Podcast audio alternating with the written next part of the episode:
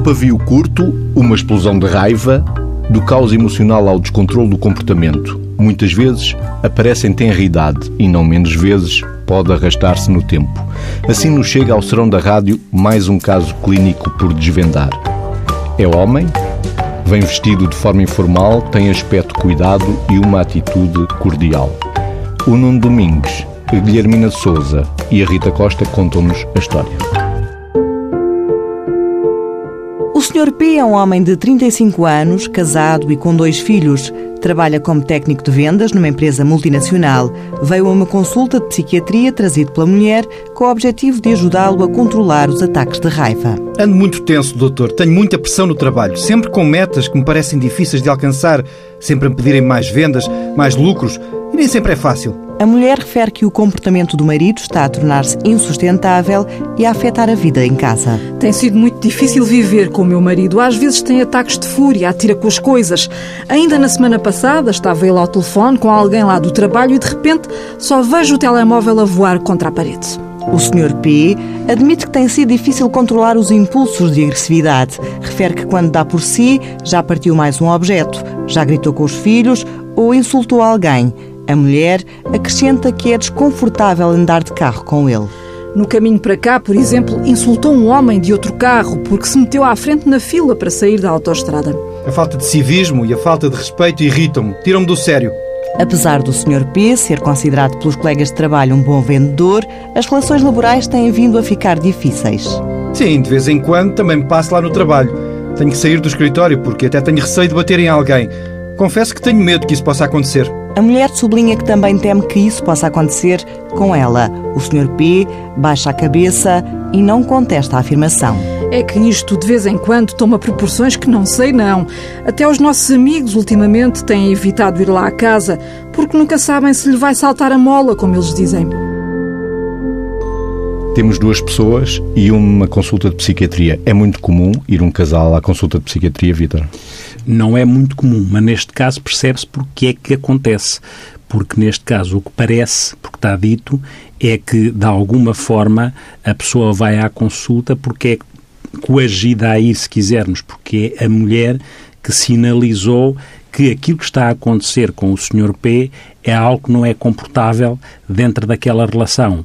Esta questão ou estas questões referidas de entrada eh, para além da narrativa do caso, mas que logo à entrada se fala no pavio curto e se fala na explosão de raiva, eh, reenvia para coisas fundamentais do comportamento das pessoas, que é até onde é que as pessoas têm e devem ter capacidade ou podem ter capacidade de autorregular o seu comportamento e de autorregular as suas emoções. Esta dificuldade de autocontrole que passa na narrativa do, do, da, do caso do Sr. P, com estas explosões comportamentais que têm uma tradução não só verbal, mas até naquilo que é componente físico ou na destruição de objetos, toda esta, toda esta panóplia de, eh, de alterações de comportamento e de desregulação das emoções fazem com que dentro de uma relação isto possa não possa não estar a correr bem. Lá em casa já bem, não está a correr bem. Exato, com nem consequências com a mulher, nem com os filhos. Com consequências para a relação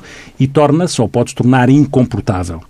E, portanto, o que nós começamos aqui a apanhar nesta descrição é quando o Mésico dizia na entrada o, curto, o, o pavio curto, estamos a falar de qualquer coisa que tem a ver com a dificuldade de controlar impulsos.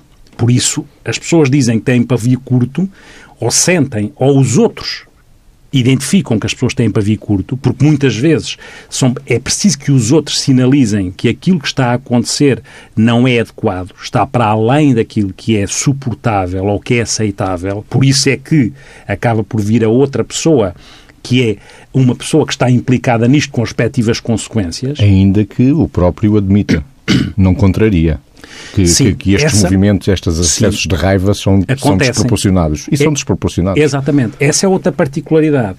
É que, aqui neste caso, apesar da pessoa ter dificuldade de controlar os impulsos, apesar da pessoa não conseguir uh, regular o seu comportamento, seja em que situação for, seja porque atira o telemóvel e ele vai a voar, seja porque ele insulta, este, este conjunto uh, de comportamentos, uh, muitas vezes o que acontece é que nós podemos olhar para estas situações com aquilo que é uma, uma maior desregulação a nível emocional ou uma maior desregulação a nível comportamental. E às vezes isto é tudo misto. O que acontece mesmo é que nesta alteração, nesta, nesta dificuldade de ter tolerância até à frustração e rapidamente passar ao ato, como nós dizemos, haver aqui um curto-circuito, isto acontece porque a dificuldade uh, que aquela pessoa tem por razões que podemos falar, de controlar os impulsos, não, não, não tem essa ferramenta que lhe permita controlar os impulsos, ou então é muito rapidamente acionado por comportamentos de raiva, por resposta a comportamentos que, para aquela pessoa, a fazem enraivecer com, com facilidade. E aquilo que o Mésicos disse, o caráter desproporcional, é aqui um aspecto importante, que é estas pessoas têm uma reação que é desadequada, desproporcionada em relação ao acontecimento, ao evento que a provoca. Têm facilmente aquilo que nós chamamos uh, acontecimentos sentidos como gatilho. É a arma comportamental dispara com uma sensibilidade que é uma sensibilidade que está a mais e com as tais consequências para o próprio, porque, como dizia Mésicos, a pessoa aceita isso no sentido que identifica, porque há pessoas que muitas vezes negam, noutras, negam circunstâncias, acham que o que está é? errado, o que está errado, está, está, errado está, fora deles. E, portanto, tudo o que fazem é justificado porque é provocado por qualquer situação ou pessoa que, que lhes provoca isso. Até por isso uh, há aqui a mulher que vai à consulta com, com este marido, não é? Uh, porque o próprio também se predispõe a admitir que está ali qualquer coisa que não está a correr bem. Sim, e se calhar ele próprio Há uma quer... tolerância também da mulher, provavelmente, imagino eu, uhum. por causa desta característica, não é? Pois, porque se provavelmente não há um bloqueio, não, tivesse, não há uma oposição. Provavelmente, se a mulher sentisse que aqueles comportamentos eram comportamentos premeditados, eram comportamentos que tinham como objetivo controlar ou manipular o outro, ou que eram comportamentos que tinham como objetivo coagir o outro em alguma coisa, exercer um poder sobre o outro, se calhar aí, e que o outro ou não. mesmo agredir o outro. Ou, ou depois, como consequência, agredir, não quer dizer que aqui não aconteça aquilo que é o risco de agressão para aquela pessoa. E, mas há aqui uma diferença, apesar de tudo, entre alguém que tem comportamentos que são comportamentos uh, premeditados, em que o que é curioso às vezes é que estas situações têm uma explosão tão intensa de, de, agressão verbal ou de agressão física que às vezes têm, têm mais intensidade do que naquelas pessoas que nós achamos que têm aquele registro mais premeditado, mais calculista, mais intimidatório. Aqui não é bem isso. Aqui é um descontrole uh, em, em, em curto-circuito. Que acontece até com a surpresa do próprio. Muitas vezes eles relatam estas situações como eu não sei como é que isto me foi acontecer, eu não estava à espera de ter partido o telemóvel na parede. E, e, quando olham para o após, percebem que aquilo que aconteceu Parece está irracional. desproporcionado e que é irracional. Vamos conhecer um bocadinho mais estes ataques ou estes Sim. episódios de Sim. raiva do Sr. P. Sim. Na história de vida, o Sr. P é descrito pela mulher como uma pessoa muito tensa desde a adolescência. Logo que nos conhecemos, percebi que ele era um bocado intempestivo. Éramos ainda estudantes do liceu. Ele já tinha de vez em quando uns ataques de fúria disparatados, sem nexo. O Sr. P confirma e recorda que um dia, tinha ainda 14 anos. Quando estávamos a jogar futebol no recreio, peguei-me com um colega à luta, nada de grave, mas acabámos os dois no conselho diretivo da escola. No fim, ainda nos rimos os dois, porque aquilo pareceu-nos muito parvo. Brigas equivalentes, insultos e explosões verbais, geralmente em resposta à frustração, repetiram-se ao longo da vida académica, ainda que o menino P tivesse sido sempre bom aluno e nunca tivesse reprovado.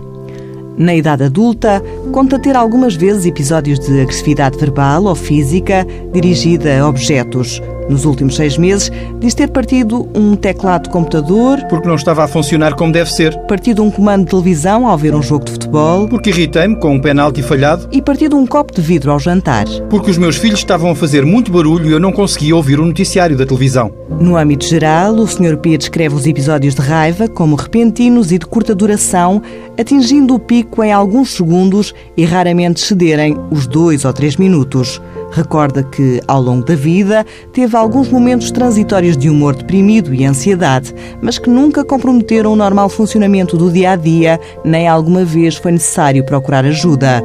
Na história familiar, identifica-se com o pai e com o irmão mais velho. Eles também tinham um problema de nervos. Às vezes lá aparecia uma zanga não se percebia bem de onde vinha. A minha mãe até costumava dizer que eu e o meu irmão tínhamos o mau feitio do nosso pai. O pai era descrito pelo Sr. P como exigente e perfeccionista. Ele insistia que eu e o meu irmão fôssemos os melhores jogadores de futebol da escola. O irmão mais velho já ia no terceiro casamento. O meu irmão nunca foi fisicamente violento com nenhuma mulher, mas acredito que o mau feitio e os ataques de fúria tenham sido a causa principal dos divórcios. Mésicos, começamos a perceber que esta situação é uma situação que começa precocemente. Há qualquer aos coisa anos, aos 14 pelo anos. o primeiro identificado. Uhum. Nós começamos aqui a ver uma linha, uma linha de funcionamento comportamental ou de dificuldade de controle comportamental e de desregulação emocional que vai acompanhando o desenvolvimento desta do senhor do senhor P, porque já no namoro se identificavam estas estas situações. E é curioso que ele relata até os próprios acontecimentos de explosão de raiva ainda em jovem como ridículos até. Sim, esse sentido crítico, não é? Essa capacidade que tem de identificar que aquilo podia não acontecer assim e, e como tal, mais uma vez, reforça que não estamos aqui perante alguém que prevê ou que planeia agredir alguém ou que até quer com aquele registro manipular ou intimidar como um objetivo instrumental, não quer dizer que daí resulte depois a inquietação que quem assista àquilo vai ter e o risco que representa para quem convive com esta pessoa de ser agredido eventualmente fisicamente ou verbalmente ou o risco para os objetos, não é? Porque sistematicamente a pessoa traduz o seu descontrole muitas vezes naquilo que é naquilo que é partir objetos. É como se fosse um alívio de tensão. É como se fosse uma descarga, é como se fosse uma descarga que após a descarga fica ali uma catarse após aquilo, mas porque esta pessoa não tem a capacidade, que tem provavelmente vir a adquirir com uma estratégia qualquer terapêutica, porque não é possível conviver sistematicamente com pessoas que funcionam desta maneira, porque, para além de estas pessoas poderem identificar e sentirem sofrimento com isto, com a incapacidade que têm de controlar, o que mais uma vez é diferente das pessoas que possam funcionar um registro mais psicopático, se quisermos, ou com traços mais psicopáticos, são pessoas essas que claramente não respeitam os direitos dos outros e que muitas vezes são premeditadas, dissimuladas, têm o tal objetivo instrumental, tangível, que é manipular, controlar, intimidar, têm isso subjacente à sua desregulação comportamental. E neste caso não acontece isso?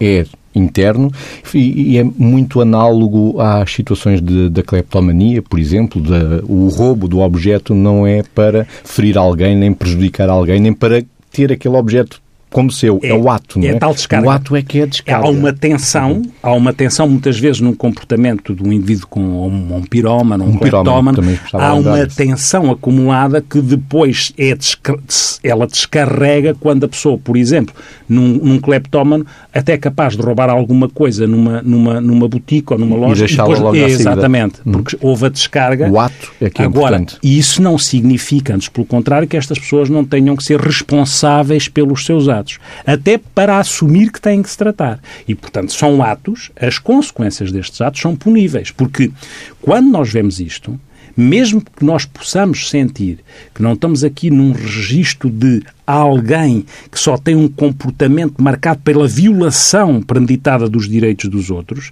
e estamos mais perante alguém que explode explode de raiva ou explode em função daquilo que é uma reação a estímulos curtos, estressores curtos e tem aquelas, aquele vulcão que não é de lava, mas é de raiva com também as consequências queima, também e queima, queima, e queima, queima o próprio, porque o próprio sente uhum. sofrimento com isso e, e traz o outro e traz prejuízo, porque queima o outro, traz, traz prejuízo, prejuízo a nível social, profissional, familiar, profissional e até jurídico muitas e vezes. até muitas vezes legal.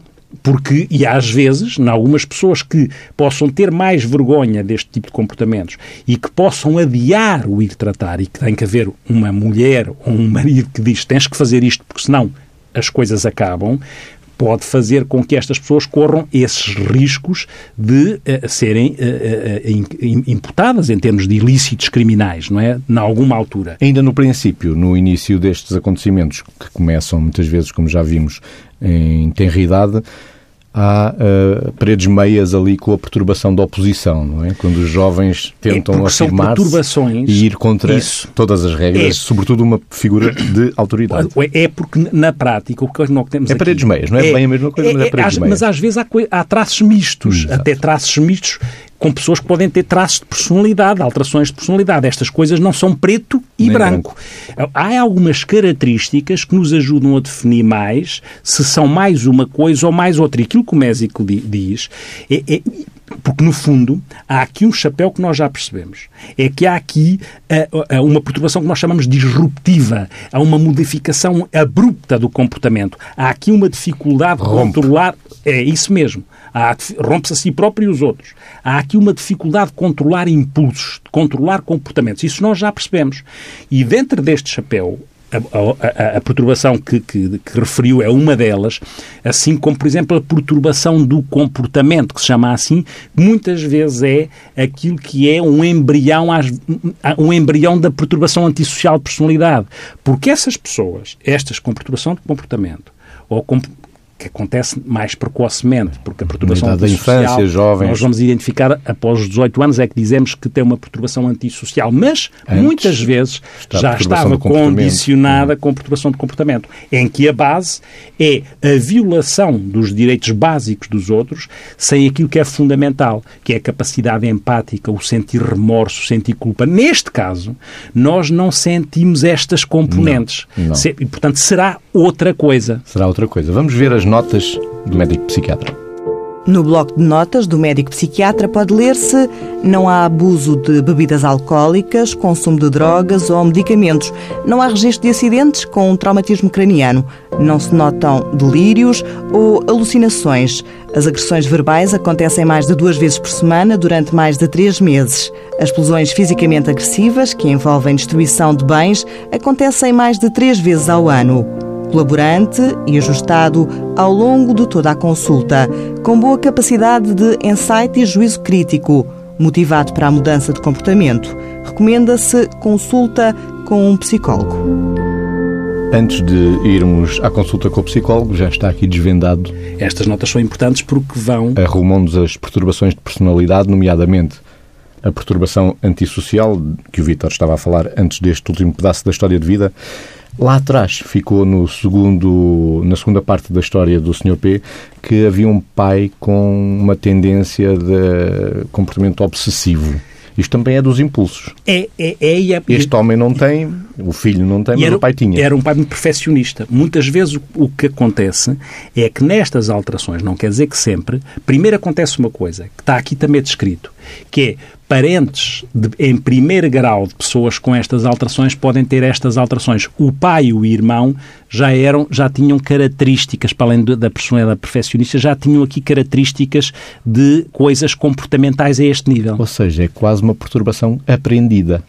É como se fosse, é, por um lado, tem um contexto, por um lado tem um contexto, porque é verdade que nós replicamos por imitação determinado tipo de comportamentos e, portanto, é como se não aprendêssemos a adiar a frustração, é como se rapidamente reagíssemos a pequenos, a pequenas coisas que entendemos como agressivas, porque no fundo, que é que está aqui em causa?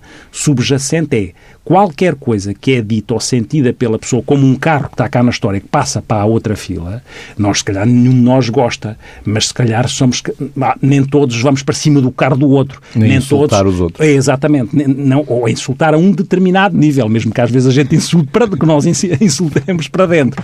Mas não atingimos é esta desproporção na reação, nem na, nas consequências comportamentais. E, portanto, a questão da imitação é, é curioso também que, mesmo em termos biológicos, às vezes encontram-se algumas coisas, não alguns sempre. Marcadores, alguns não? marcadores, que é como se o circuito das serotoninas, que é um eh, neurotransmissor químico na parte do nosso sistema límbico que tem a ver com as emoções Sim. estivesse mais regulado. E a amígdala ah, também. E, e, e as ressonâncias magnéticas funcionais, o que é que são? São exames que permitem ver em, em direto o que é que está a passar no cérebro. Isso é que se chama ressonância magnética funcional, ver em direto o que está a passar. E na amígdala, perante estímulos que as pessoas interpretam como raiva, a amígdala nestas pessoas está mais ativada.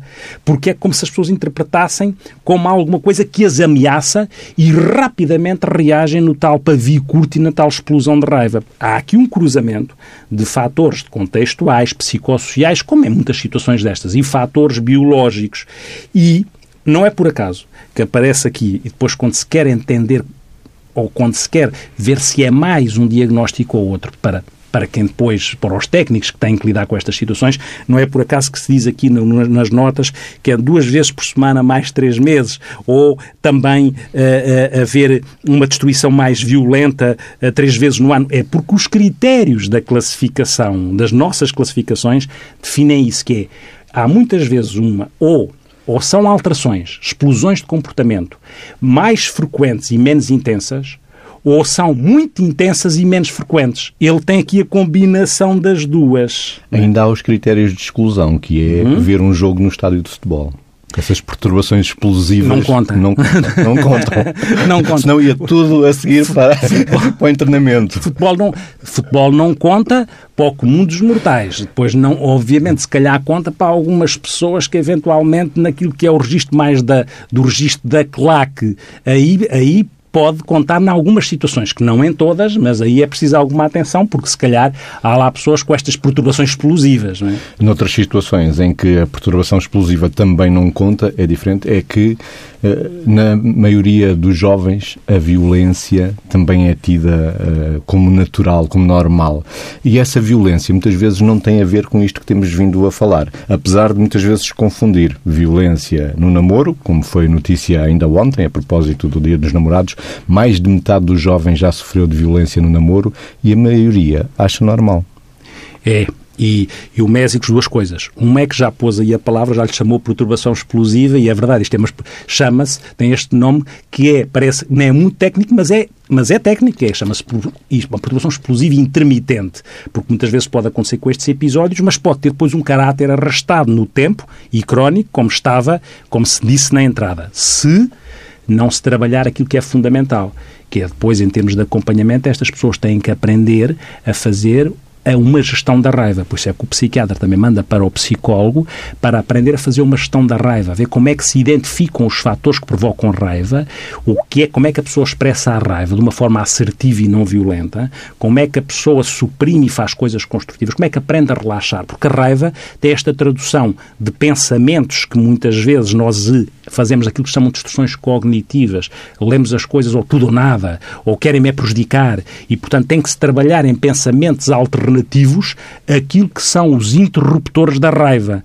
E também tem que se aprender a relaxar o corpo, porque o corpo manifesta muita raiva. O corpo é.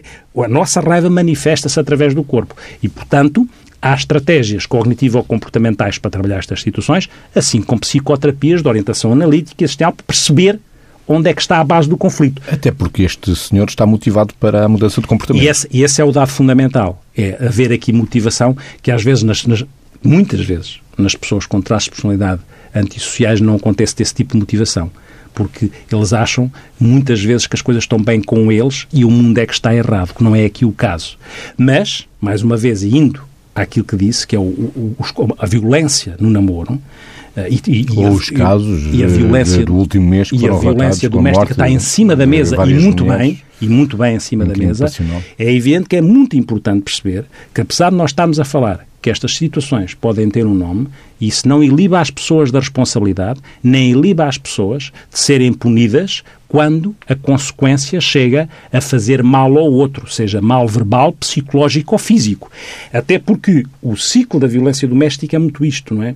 O, o, que acontece é que muitas vezes aqui a diferença é que o abusador quer o poder sobre o outro, o quer absoluto. o controle do outro, e isso fica claro não é? Mas isso não significa que isto não seja misto e que esta pessoa, o Sr. P, quando começa a ter consequências para os filhos ou para a mulher, não tenha que ser imputado e ser imputável para a sua responsabilidade e para aquilo que é aprender a autorregular uh, aquilo que são os, o tal descontrole que tem.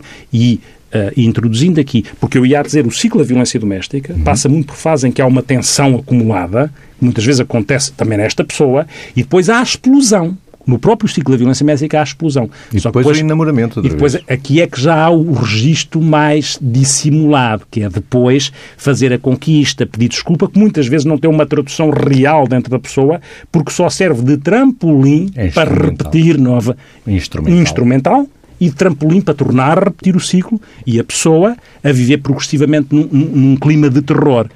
E o que é muito inquietante é como é que os jovens, os nossos jovens neste, neste estudo que referiu, a maior parte deles vive violência no namoro e 67% acha isso natural. Isto obriga a uma coisa fundamental que é a formação acerca da violência no namoro. Obriga a duas ou três coisas que eu acho que estão a perpetuar a violência com as consequências graves que têm. Uma é que as nossas leis têm que ser implementadas e muitas vezes têm dificuldade de implementação. A outra é que tem que haver coordenação entre as instâncias, entre as polícias, entre a saúde, entre a parte social, entre, entre a parte jurídica, judicial. Tem que haver uma maior articulação, que muitas vezes não existe essa articulação e, e o tempo passa e o risco aumenta. E a outra é a agilização, as coisas têm que ser rápidas a resolver-se. E depois a formação, que é para um dia, daqui a, outra, a mais uma geração, isto não acontecer desta maneira. O que estamos a pôr em cima da mesa é o Estudo Nacional sobre a Violência no Namoro, conduzido pela UMAR, União de Mulheres Alternativa e Resposta. Diz ainda que 58% eh, destes jovens inquiridos diz já ter sido eh, vítima de violência no namoro pelo menos uma vez. Estamos a falar de jovens que dizem que um estalo ou violar a privacidade do telemóvel ou o ciúme são situações e circunstâncias eh, normais. E é assim que o problema, o problema começa a acontecer. Parece Porquê? que está culturalmente aceito. Pronto, está culturalmente É assim, não é? aceito e vulgariza-se aquilo que não é aceitável. E ao vulgarizar, começa-se a abrir um precedente, porque a partir do momento em que se abre um precedente de aceitação para comportamentos não toleráveis, essa porta fica aberta e é muito difícil depois fechá-la. E, portanto, temos de ter cuidado com as portas que abrimos naquilo que é a- a- a- o atentar contra a dignidade do outro, seja de forma for, verbal, física, psicológica, o que for. Porque eh, eh, é, é curioso porque depois, inclusive, há aqui um risco, não é? Um risco, como diz, que também é cultural, que às tantas, a pessoa até dizer, ou uma jovem, por exemplo, dizer, ah, ele até vai viver as coisas no meu, no meu telemóvel porque gosta muito de mim. Ou seja, interpretar naquilo que é às vezes uma autoestima mais baixa, achar que a compensação da autoestima é acreditar que aquilo que é a violação do seu espaço tem uma tradução boa. É porque gosta muito de mim e a partir daí perde a mão. Análogo ao ciúme. Também parece que se ele não tiver ciúme de mim, ou ela não tiver ciúme de mim, não me ama. Não, e, com, e com as consequências do ciúme, não é? Porque se o ciúme for uma coisa que é vivida internamente, mas se fosse uma coisa que não tivesse a tradução do controle do outro e da manipulação do outro, então cada um tem que gerir aquilo que são os sentimentos. É normal ter ciúme, ter ciúme, porque no fundo tem a ver com aquilo que é o gostar e a vivência do risco de perda. Ok. Agora, como é que isso se transporta para aquilo que é manipular o outro e para aquilo que é agredir o outro ou intimidar o outro. Isso aí é que passamos para um patamar que depois dificilmente tem retorno. Isto tudo é bem diferente, isto tudo, leia-se, um estalo, a violação do telemóvel, eh, o ciúme, é tudo diferente do que aquilo que temos vindo a falar do Sr. P, da perturbação explosiva intermitente. Que fique claro, mas, mais uma vez, repetimos que esta pessoa não fique ilibada da responsabilidade daquilo que é fazer um trabalho acerca, acerca da sua, do seu descontrole. Porque as consequências do comportamento desta pessoa, a base pode ser diferente, as consequências depois, numa relação, podem ser a mesma, as mesmas, não é? Na agressão. E isso, e isso tem que ser trabalhado. Só que é diferente na base, não é? Aqui não estamos a falar do controle, da intimidação, da manipulação. Estamos a falar de uma outra coisa. Da aprendizagem do controle das emoções Uhum. e do próprio comportamento. A autorregulação, como falámos ao início. Uhum.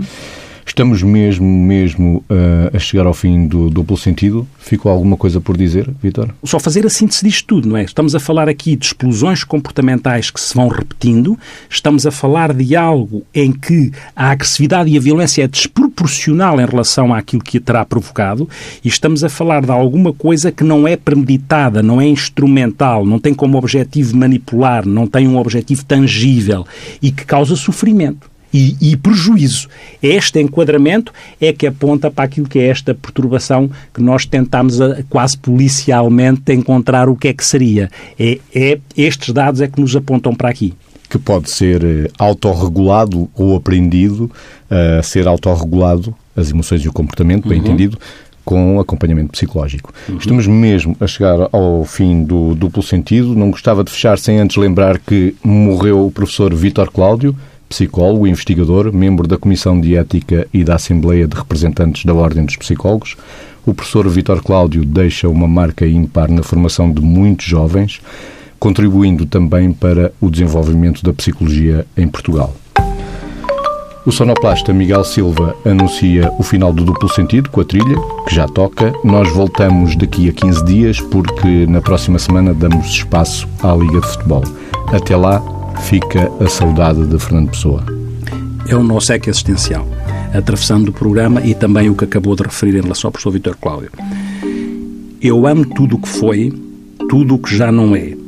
A dor que já me não dói, a antiga e errónea fé o ontem que a dor deixou, o que deixou alegria, só porque foi e voou, e hoje é já outro dia.